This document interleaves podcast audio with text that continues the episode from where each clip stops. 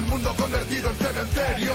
Que arda, que arda. Un estado que domina con el miedo. Que arda, que arda. Una ciudad sumergida en un infierno.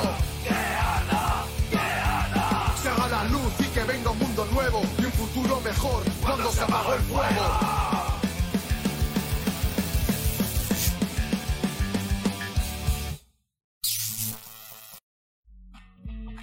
Vanguardia Obrera. Opinión y análisis político.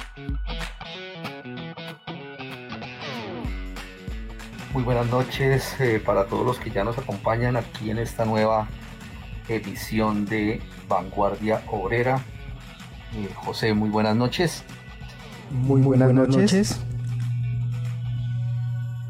Bueno, hoy estamos eh, complacidos de estar nuevamente con ustedes aquí en esta nueva emisión de Vanguardia Obrera. Además de eso, porque con la grata noticia de que estamos arribando precisamente hoy al programa número 50, que para nosotros es realmente un triunfo, es un acontecimiento significativo poder llegar a este número y esperamos que sean muchos, muchos 50 más en los cuales podamos seguir compartiendo con ustedes eh, varias opiniones sobre distintos temas a nivel nacional e internacional. Eh, los saludamos pues a los del chat y que por favor compartan la invitación para que les llegue a otros. Eh, hoy nos han encomendado pues desarrollar un tema que tiene que ver con las condiciones actuales y la perspectiva que consideramos nosotros que hay eh, a propósito pues de que ya hoy también está culminando el primer mes del año, se termina el mes de enero y ya podemos eh, vislumbrar algunas de las características que han tenido este comienzo del año 2022. Hoy entonces vamos a dedicarnos eh, con el título de La lucha sigue a preparar el próximo levantamiento popular. Bienvenidos todos. El estancamiento relativo de la lucha popular muy pronto terminará y las fuerzas se reagruparán para seguir enfrentando la opresión del régimen. Las causas que han empujado al pueblo a las calles este último año siguen sin resolverse. Ni la represión del Estado, ni las ilusiones creadas por los lacayos socialdemócratas que pretenden darle color a la explotación serán suficientes para detener el próximo levantamiento popular que se avecina. Pero este debe superar la experiencia de los dos años anteriores. Debe estar fortalecido por la organización y con una dirección revolucionaria. Se debe preparar las fuerzas y avanzar firme hacia la revolución socialista, porque la lucha sigue y el pueblo debe prepararse para gobernar. Aquí comienza Vanguardia Obrera. Bienvenidos. Bueno, José, ya entramos entonces en materia de lo que tenemos hoy preparado para intercambiar algunas opiniones con usted y con todos los que nos estén escribiendo aquí en el chat, que estaremos atentos pues a leer sus comentarios, sus opiniones al respecto, despejar las dudas que nos puedan plantear. Yo creo que es importante para mirar esta situación y para, para escuchar pues a José posteriormente, como plantear algunas eh, ideas pues sobre lo que podemos ver de lo que nos presenta el panorama de hoy. Yo empezaría por decir que en esto, en estos, eh, en este mes que acaba de terminar, mirando pues la situación de los trabajadores y las manifestaciones que se han presentado, tenemos que plantear que uno de los, de, los asuntos que pasó rápido, fue rápido, pues fue toda esa alaraca que se presentó con el supuesto eh, aumento histórico del salario, con esa bulla pues que hicieron desde, desde comienzos de diciembre y donde pretendieron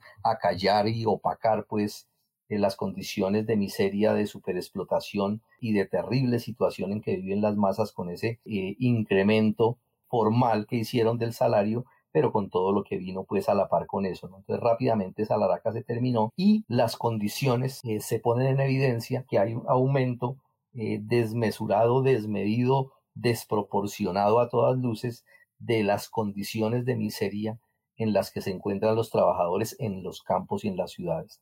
Es decir, las, en ese aspecto, las condiciones, pues, en que se presenta, pues, para los trabajadores y lo que motivó lo que ha motivado pues los levantamientos, los paros, las movilizaciones, eh, no solamente no solamente se mantienen, sino que se han incrementado. Es decir, para nadie es un secreto y nadie puede tapar el sol con, con, un dedo pretendiendo decir que las condiciones han mejorado porque el, hecho real, el hecho contundente es que no. En ese sentido, han empeorado las condiciones y por ende las causas que motivaron esos estallidos sociales eh, se han agudizado y se han profundizado. También hay que, hay que tener en cuenta que nos toca en este, para este año y en lo que va corrido y lo que viene de para adelante, es que nos toca enfrentar esa situación con el hecho pues de que se va, eh, de que es el año de las elecciones presidenciales y de que eso obviamente le cae como anillo al dedo al gobierno y a todos los gremios y a todos los, los poderes económicos, le cae como anillo al dedo precisamente para buscar por todos los medios apagar esa llama de la lucha. Es decir, la intención pues de ellos es encauzar todo hacia las elecciones, tanto desde el gobierno como de los gremios económicos, como desde toda el ala pues reaccionaria, ¿sí? Como también de aquellos sectores que mostrándose como sectores progresistas o sectores de izquierda, están apostándole al plan de las elecciones y entonces más o menos eh, llaman pues a que ya pasó el momento de la lucha, de que ya pasó el momento de la movilización, ahora toca es el turno de las urnas, entonces hay que prepararse para votar, hay que organizar las fuerzas para participar en, en la contienda electoral y que todo hay que apuntárselo a eso. Las dos características que quiero destacar además de eso es la primera, la primera es el hecho de que durante el mes de enero se mantienen y despuntan una parte de los activistas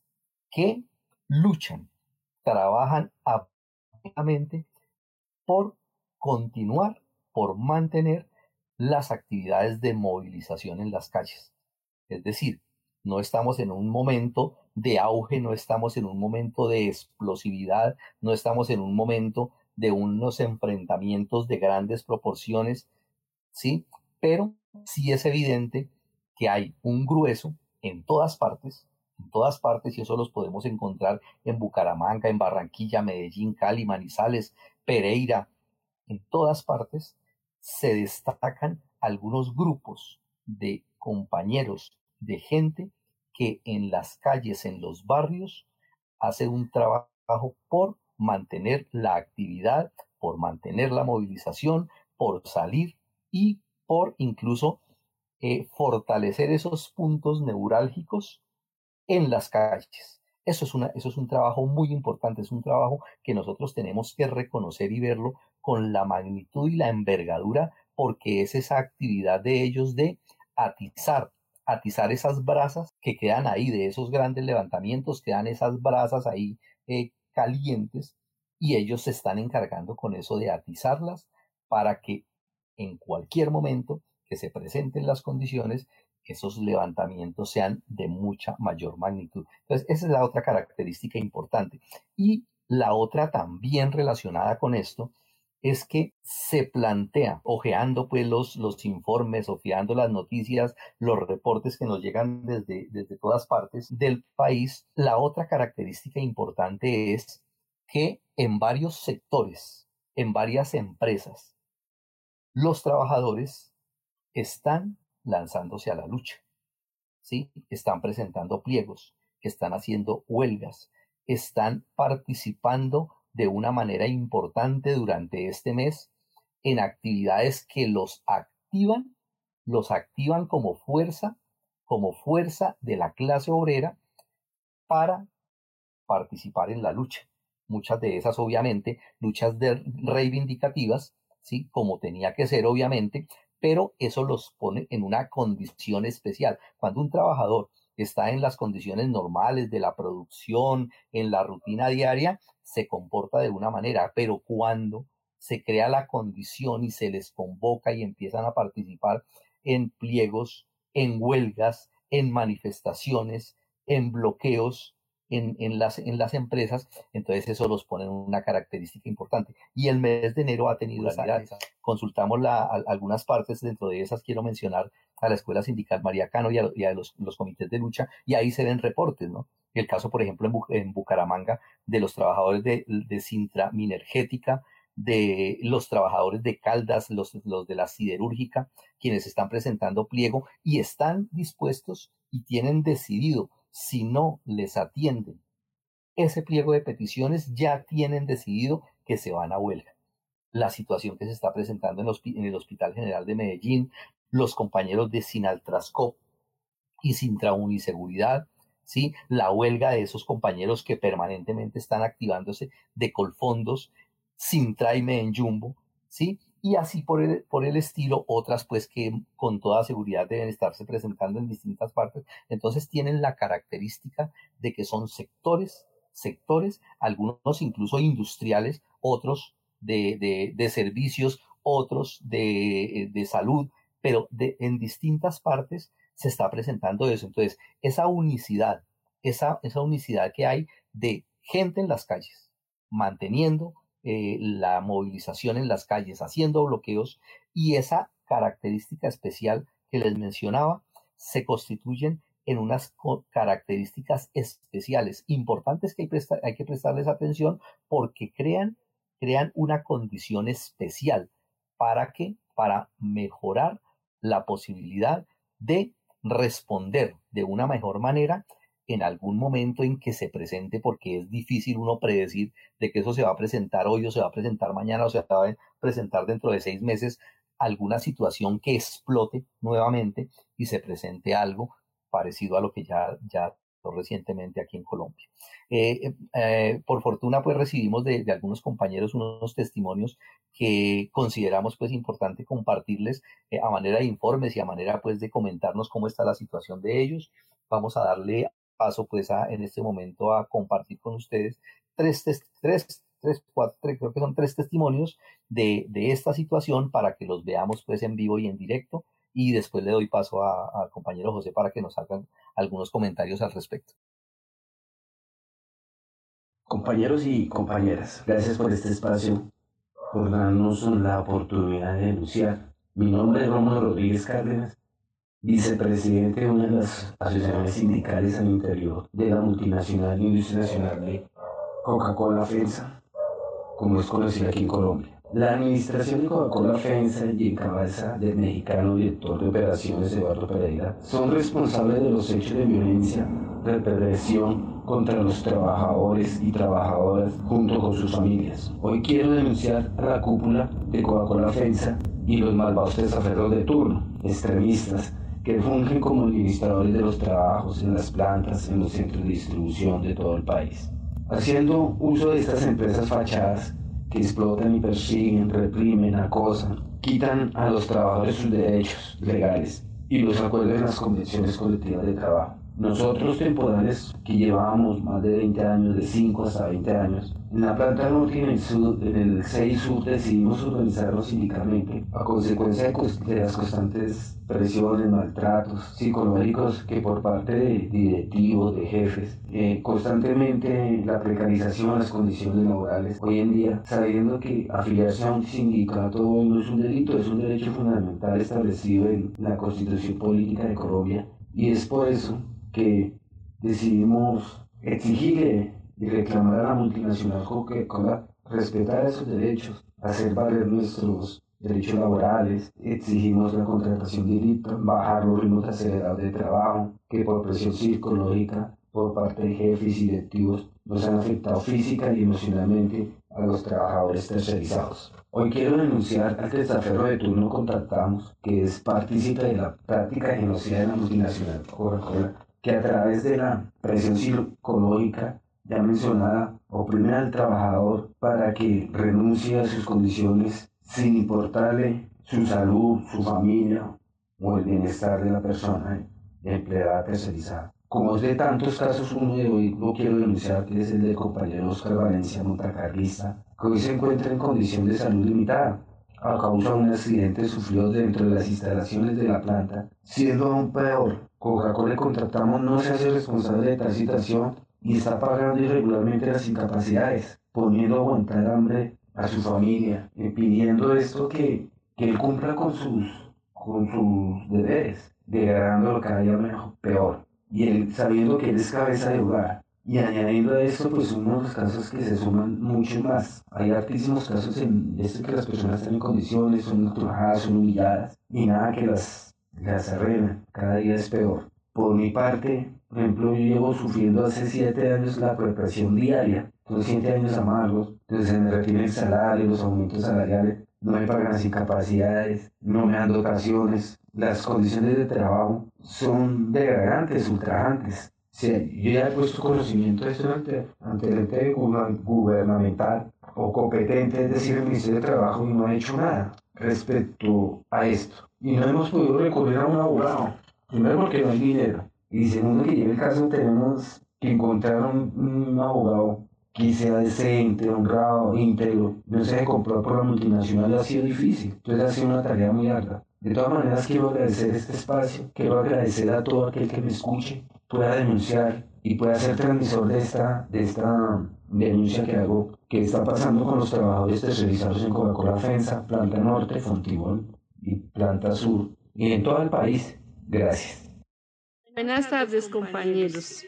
Pues la, situación mía es que, yo, trabajo en las flores, flores y bate. Allá lo humillan a uno, que si no llega tarde, que se entonces es que uno no quiere trabajar.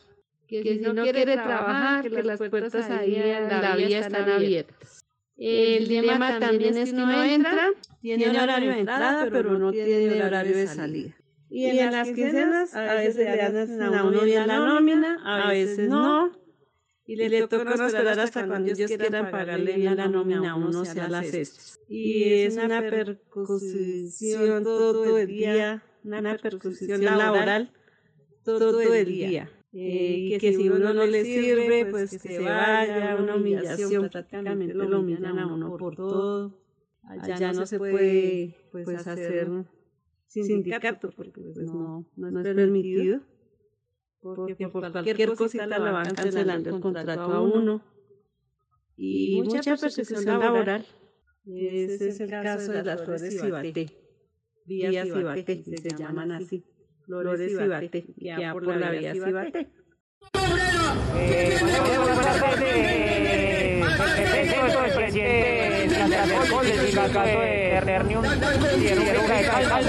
de Estamos tratando porque estamos conformes con los despidos que hay en este momento en la empresa en las garantías, a, pesar de ser que trabajando para una multinacional, no, no nos sentimos, no nos, no sentimos cobijados por una multinacional. Estos sueldos, incluso aquí en la empresa, son, son por debajo del mínimo, ya que aquí en la empresa no están pagando el auxilio de transporte. Entonces, por ende, el auxilio de transporte quedamos por debajo del mínimo.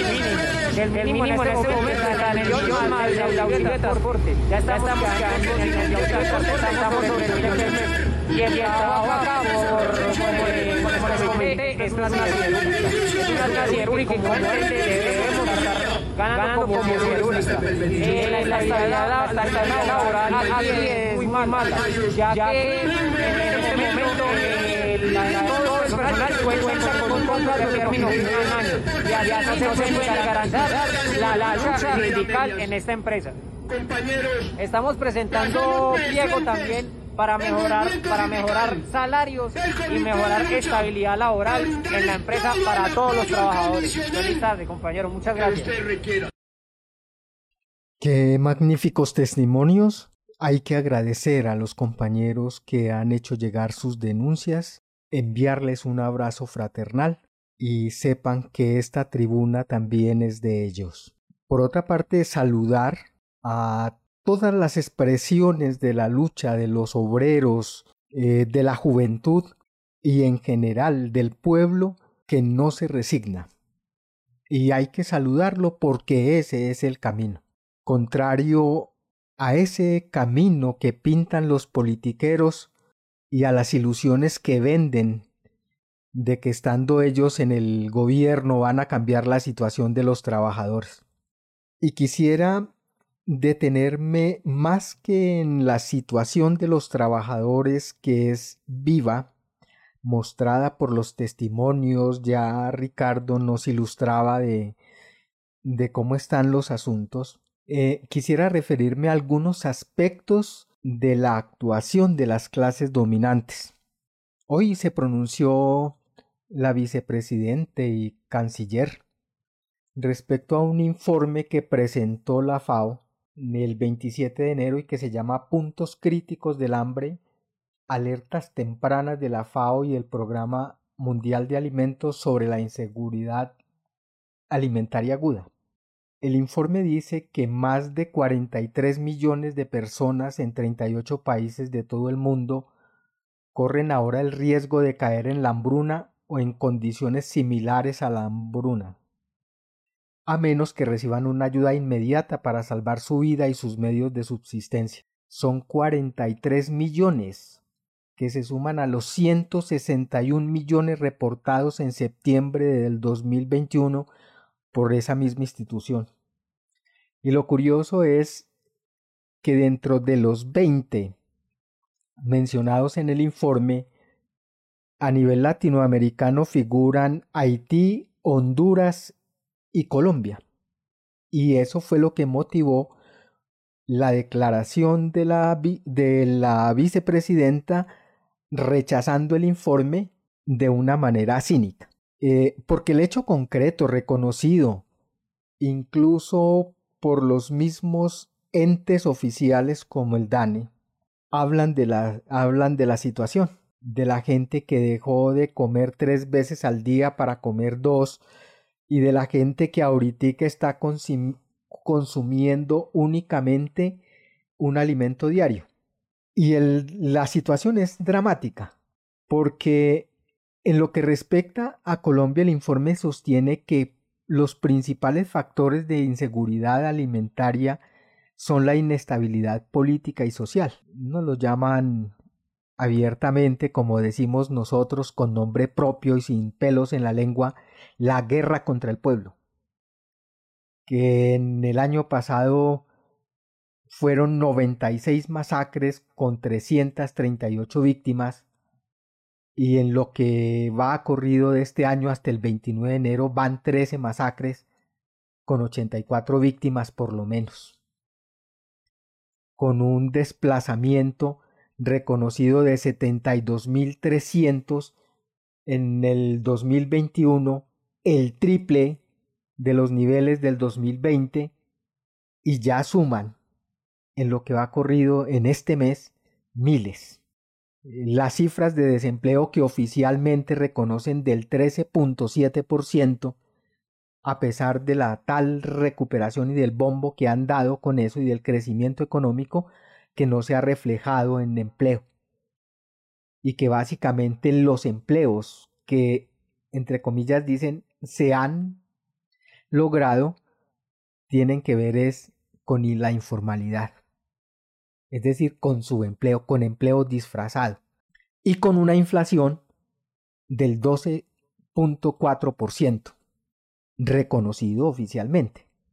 A ello se suma lo que la FAO llama la crisis migratoria. Eh, Venezuela, de Venezuela, pues que ingresaron por lo menos 100.000 nuevos en el 21, en el año pasado, y presuponen que se va a aumentar la cantidad de desplazados, de migrantes venezolanos, y con justa razón. La guerra en la frontera no deja otra alternativa que desplazamiento interno e incluso desplazamiento de nuevos eh, migrantes venezolanos. Y a ello se suma el que Colombia tiene en el paso del Darién al noroccidente en la frontera con Panamá eh, paso de migrantes que vienen de Haití y de otras partes del mundo y que el año pasado eh, superaron los 91 mil y eso va a seguir agravando la crisis social. El hecho es de que la FAO dice que son 7 millones 300 mil colombianos los que padecen inseguridad alimentaria y necesitan asistencia alimentaria en este año. Y eso es lo que niega la vicepresidenta. Dice que no, todo está muy bien y le están dando plata a la gente. Y en efecto, desembolsaron, según las cuentas, 2.1 billones para limosnas que no resuelven el problema del hambre, no lo han resuelto, no lo va a resolver y mucho menos va a resolver el problema del empleo.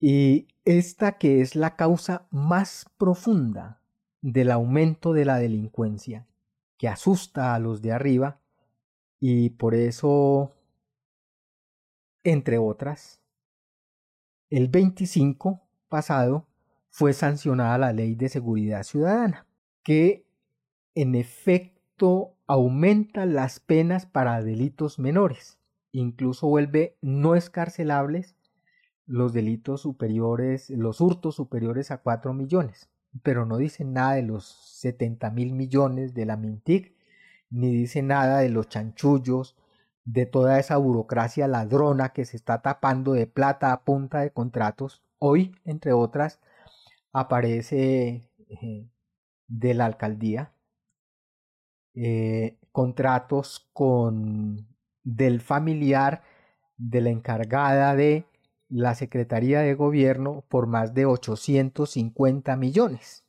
Y eso es diario. Eh, por no mencionar los 1.200, más de 1.200 puestos inventados por la Procuradora, eh, los, la cantidad de contratos que tiene al alto nivel presidencial el consejero o la esposa del consejero presidencial. Bueno, y que todos los días son motivo de noticia robo a granel, porque eso ha hecho este régimen, robar a manos llenas, y para eso sirve el Estado burgués, para que roben y se tapen unos cuantos con la plata que le sacan al pueblo en impuestos.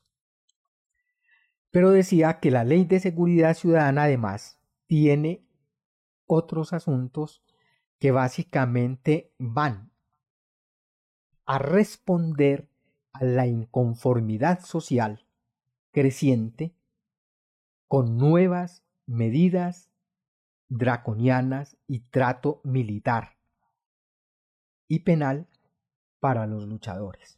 Es decir, de bregar a prohibir las manifestaciones y sobre todo las manifestaciones beligerantes. Eh, se aumentan entonces las penas para quienes dañen bienes públicos o privados, para quien atente contra la integridad física de los tombos, eh, a quienes les da, entre otras, facultades para disparar incluso sobre la humanidad de los manifestantes, y le otorga a los civiles también la posibilidad al amparo de la legítima defensa disparar sobre la gente. Claro que hablan de cuando ingresen a su sitio de vivienda, pero vimos ya lo que se presentó el 28 en Medellín de un tipo disparando sobre los manifestantes, aunque dicen que con un arma de fogueo, pero están ensayando. Y no se queda ahí. En estos días se conoció eh, que está Indumil vendiéndole armas de guerra a los civiles amigos del régimen. Eh, sí, están vendiéndoles fusiles Galil, empezando eh, por el señor Lafurí, el esposo de, de María Fernanda Cabal, le vendieron dos fusiles Galil. ¿Para qué? Y no es el único. Es decir, ellos están hueliendo que la cosa va para duros enfrentamientos y van a defenderse y van a defender sus privilegios a punta de bala. Eso hace, tiene que hacer pensar a los luchadores en, en cómo responder a esos preparativos. Paralelo con eso, el 27 de enero la Corte Constitucional emitió un fallo en el que, declara un estado de cosas inconstitucional por las fallas en la implementación del componente de garantías de seguridad para los excombatientes de las FARC. Es decir, descubrieron el agua tibia y dijeron están asesinando a los excombatientes de las FARC que firmaron el acuerdo, eh, como si no fuera de conocimiento público que van más de 300 asesinados desde la firma de los acuerdos y que casualmente ayer se completan dos más de esos excombatientes asesinados. Esa es la letra de la paz de los ricos y son los hechos de la cruda guerra contra el pueblo, que son disientes eh, con las masacres permanentes que no dan tregua al pueblo y que agravan la situación de conjunto. Toda esa situación va acompañada de lo que es noticia también cotidiana y es el circo electoral y un verdadero circo donde se utilizan como con motivo de campaña hasta la entrega de condones haciéndole propaganda al pacto histórico o cínico y llegan hasta las declaraciones de, de Ingrid Betancourt eh, profundamente enojada y sentida por los acuerdos de Gaviria eh, con personajes del, de Cambio Radical y del Partido, eh, del Partido Liberal y Cambio Radical, entre ellos Cotrino, gentecita pues politiquera, gamonales, ligados pues a la corrupción y ligados a las maquinarias y por consiguiente no lejos del, de la mafia y el paramilitarismo también. Eh, pero el circo consiste en eso, justamente, de presentar gente, gentecita pues, como ella, de muy dignas, muy íntegras, pero que son parte de la misma clase que gobierna, que ha gobernado el país históricamente y que ha no solamente que ha ejercido la dictadura de las grandes capitalistas y terratenientes y defensores de los intereses del, imperialismo en contra de la clase obrera y, los trabajadores. Y llega hasta casos curiosos como el que William Ospina eh, se supone un literato y un hombre serio, incluso de ideas muy progresistas, avalando a, a, un fulano como Rodolfo Hernández, quien públicamente se manifestó, puede ser inspirado por un gran genio eh, alemán como Adolfo Hitler.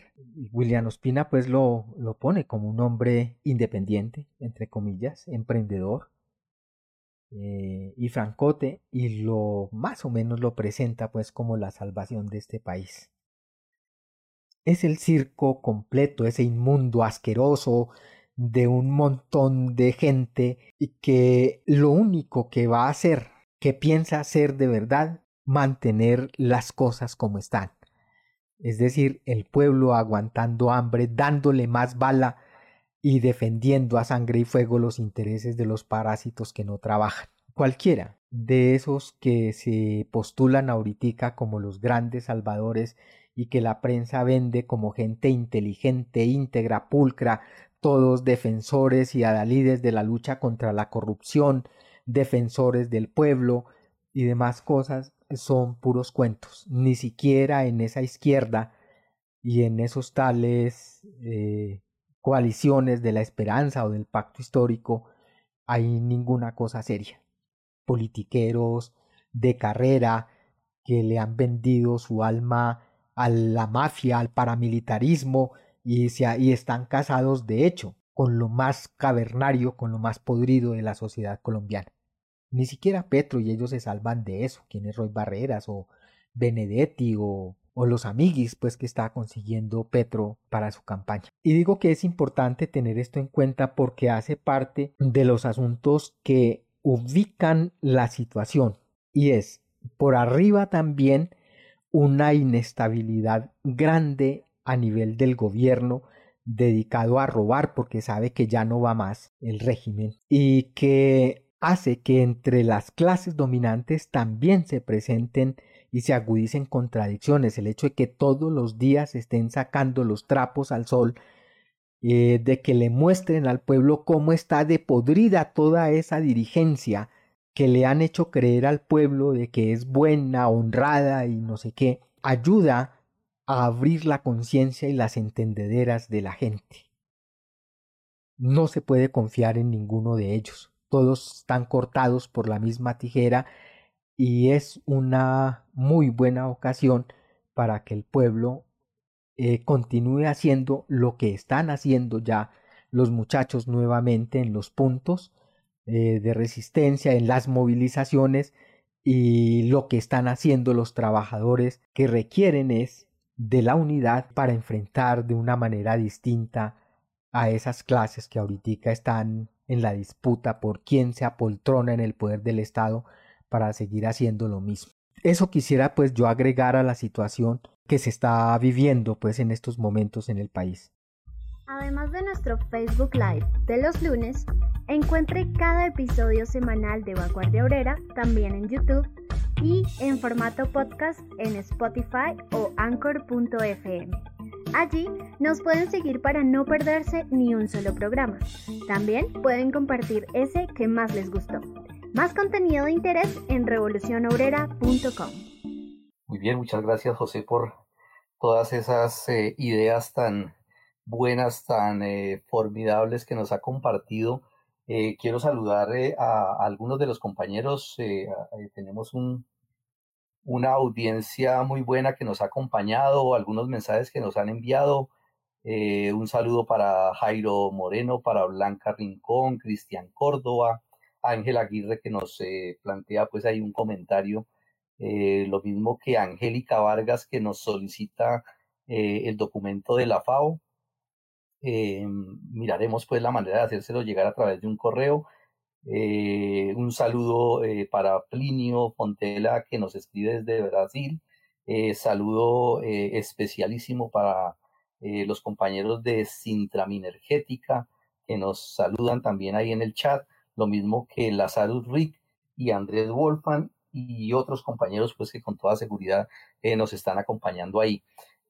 sobre lo que mm, lo que plantea, lo que plantea José, me parece muy importante eh, destacar en eso también que con todas esas, con todas esas características que nosotros estamos viendo de esta situación, eh, nos indica, nos pone eh, en evidencia que todo esto está madurando, las condiciones para un nuevo levantamiento popular, es decir, las condiciones objetivas eh, siguen, siguen presentándose, se siguen intensificando y podemos decir, sin temor a equivocarnos, que hay unas posibilidades grandes que se presente un nuevo levantamiento popular.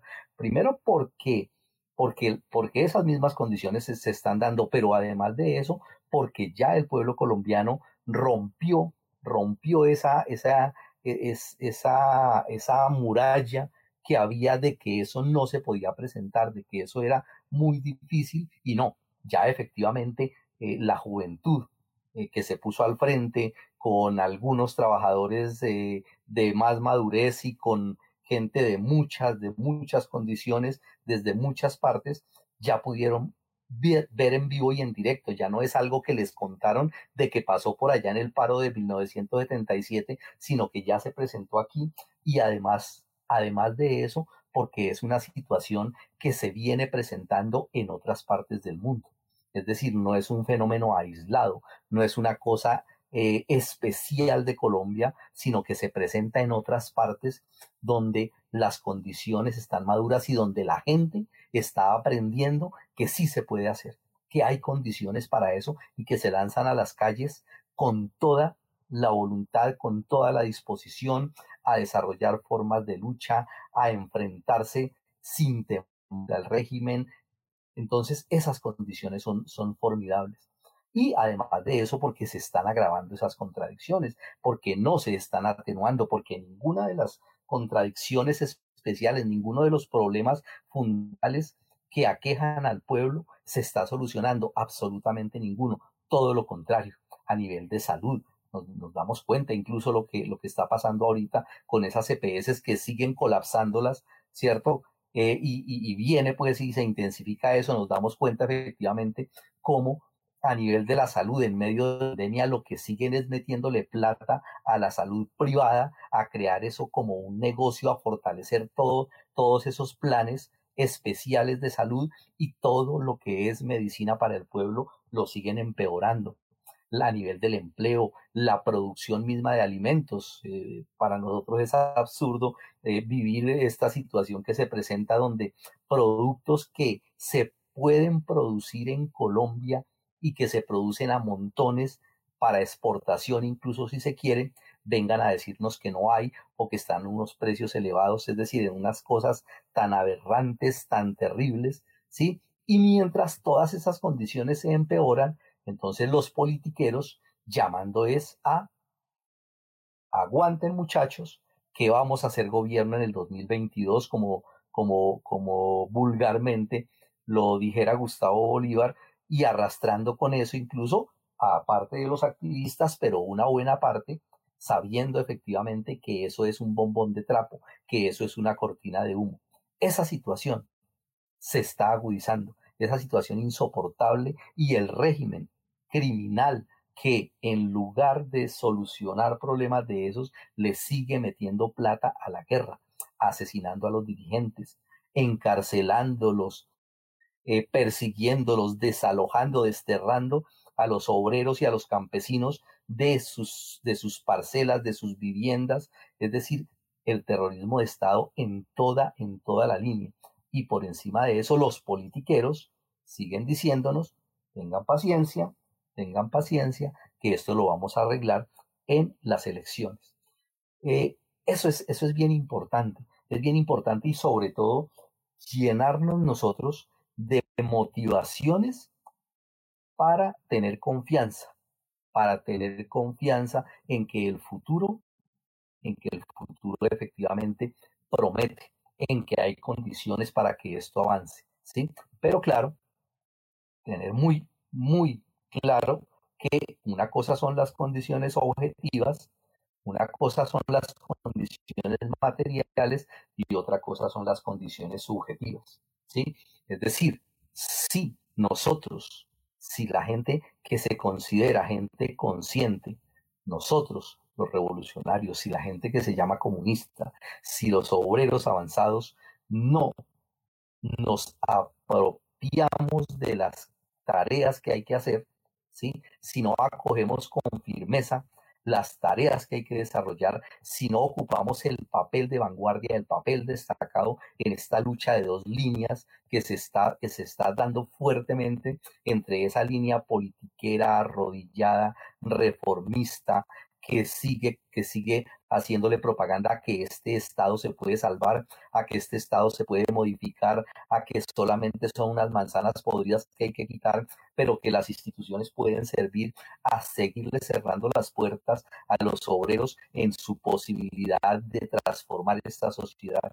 Es decir, si nosotros no rompemos con la pasividad, pues eso va a seguir presentándose en levantamientos muy fuertes, formidables, enormes, con mucho sacrificio de las masas, componiendo muchos muertos incluso, pero las cosas no van a cambiar de fondo, que es lo que necesitamos de verdad. Nosotros no estamos para contentarnos con bombones de trapo, nosotros no estamos para seguir alimentándonos con las sobras del banquete que los burgueses se dan día a día. Nosotros estamos para conquistarlo todo porque nosotros los obreros somos los que producimos todo.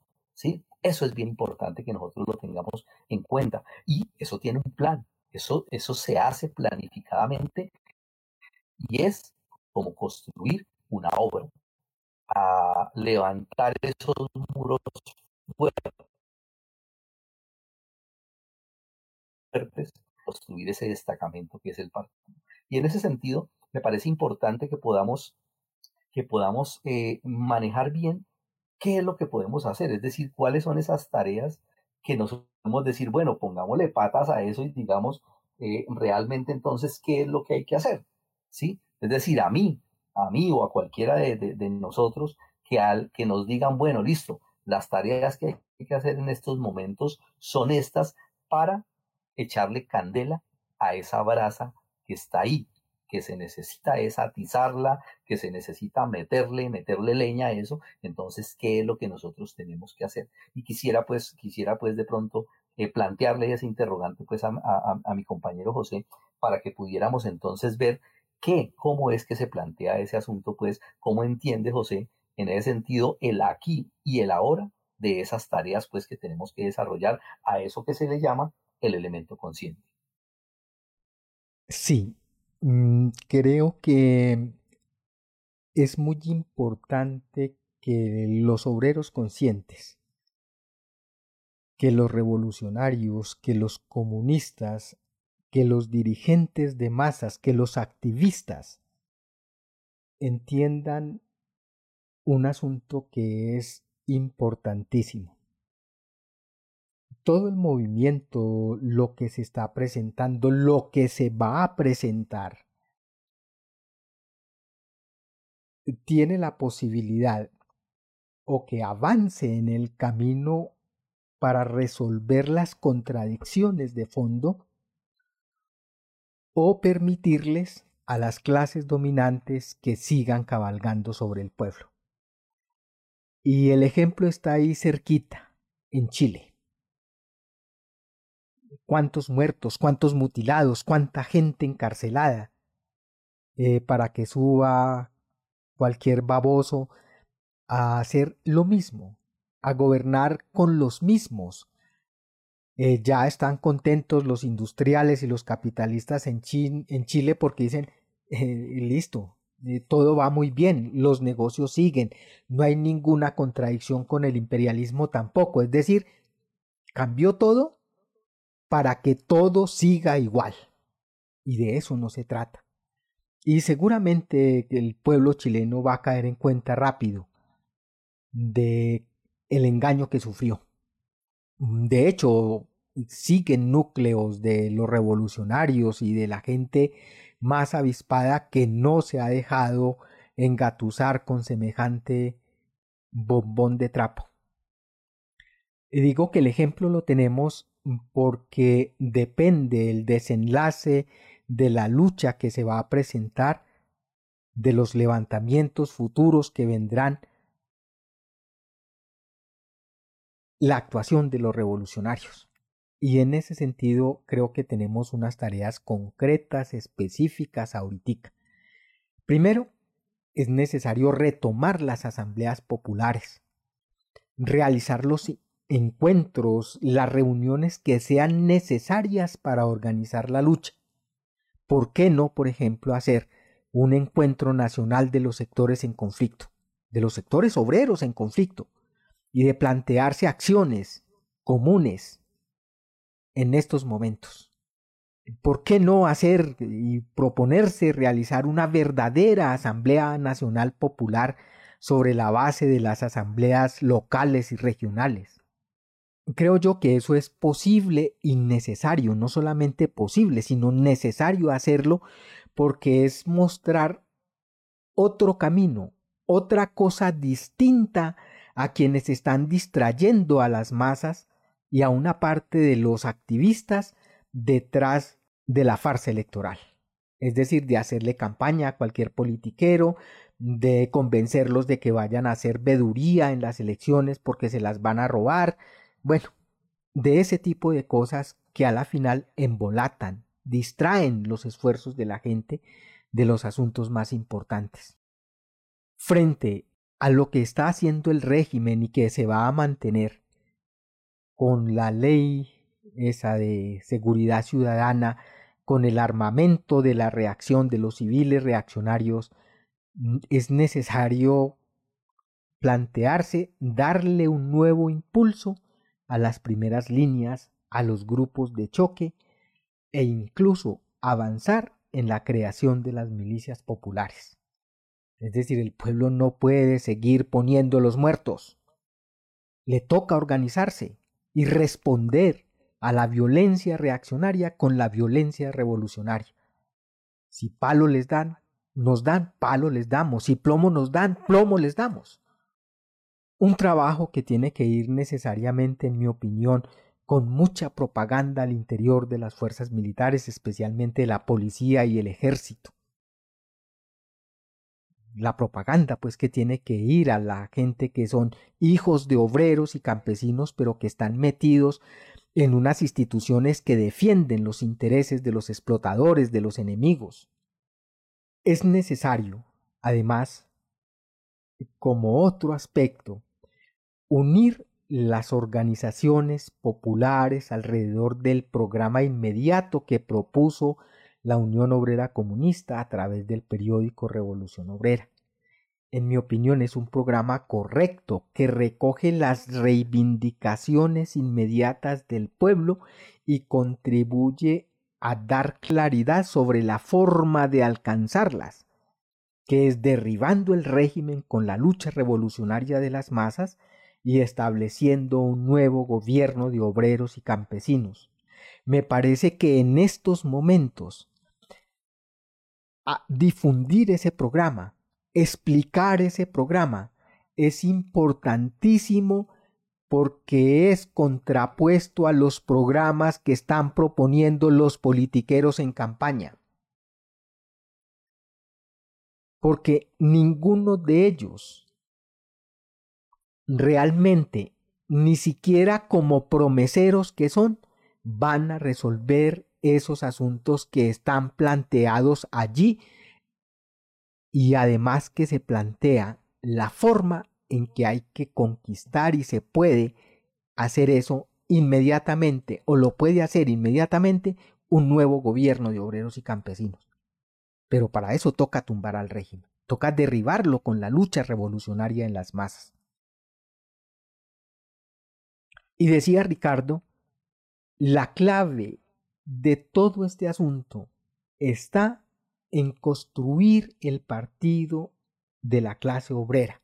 Pero el partido de la clase obrera no se puede construir sino al calor de la lucha, es decir, eh, con los obreros conscientes, con los comunistas, con los intelectuales revolucionarios unidos a las masas, pugnando por dirigir el movimiento, es decir, pugnando por ponerse al frente de organizar las asambleas, las primeras líneas, eh, las milicias populares, por difundir ese programa entre las masas, por hacer que las masas lo acojan como propio ese programa inmediato, pero además unirse con los demás revolucionarios que estén por el camino de la lucha, que estén por el camino de empujar y quieran derribar, sinceramente quieran derribar al régimen con la lucha revolucionaria de las masas, ¿sí?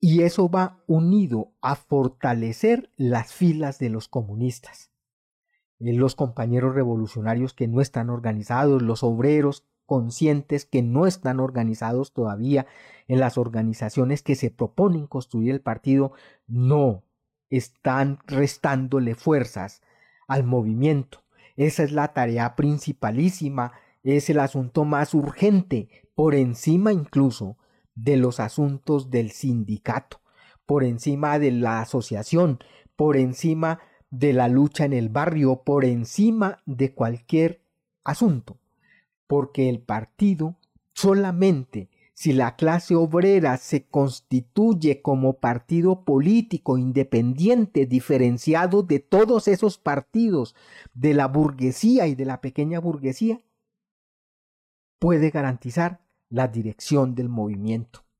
Únicamente así, de resto los trabajadores seguirán siendo engañados de resto, los trabajadores seguirán siendo arrastrados a las filas de los politiqueros y a las filas de los enemigos de la clase y del pueblo. Y en ese sentido, creo que nos toca pensar en que debemos marchar a un congreso del partido, a un congreso que haga de verdad, le dé vida al partido de la clase obrera. Y esa es la tarea más importante, más urgente de todos los revolucionarios, de todos los obreros conscientes. Esa es la más urgente, la más necesaria. Y como decía, por supuesto, eso no se hace en los escritorios, eso se construye también en medio del combate, en medio de la lucha, al frente de las masas. Mi llamado especial a los compañeros que no están organizados a organizarse, a organizarse en el partido, a organizarse para construir el partido de nuestra clase. A los que ya están organizados, avanzar en esas otras tareas, eh, con confianza en la clase, con confianza en el pueblo, que está demostrando en las calles, enfrentando la represión, está demostrando que no está dispuesto a seguir aguantando a quienes cabalgan encima de él.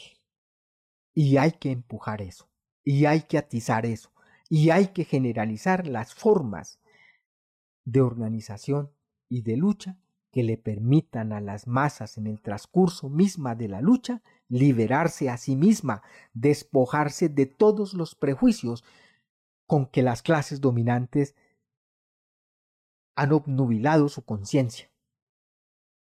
Y es en medio de la lucha que ellas se lideran, no existe otra forma.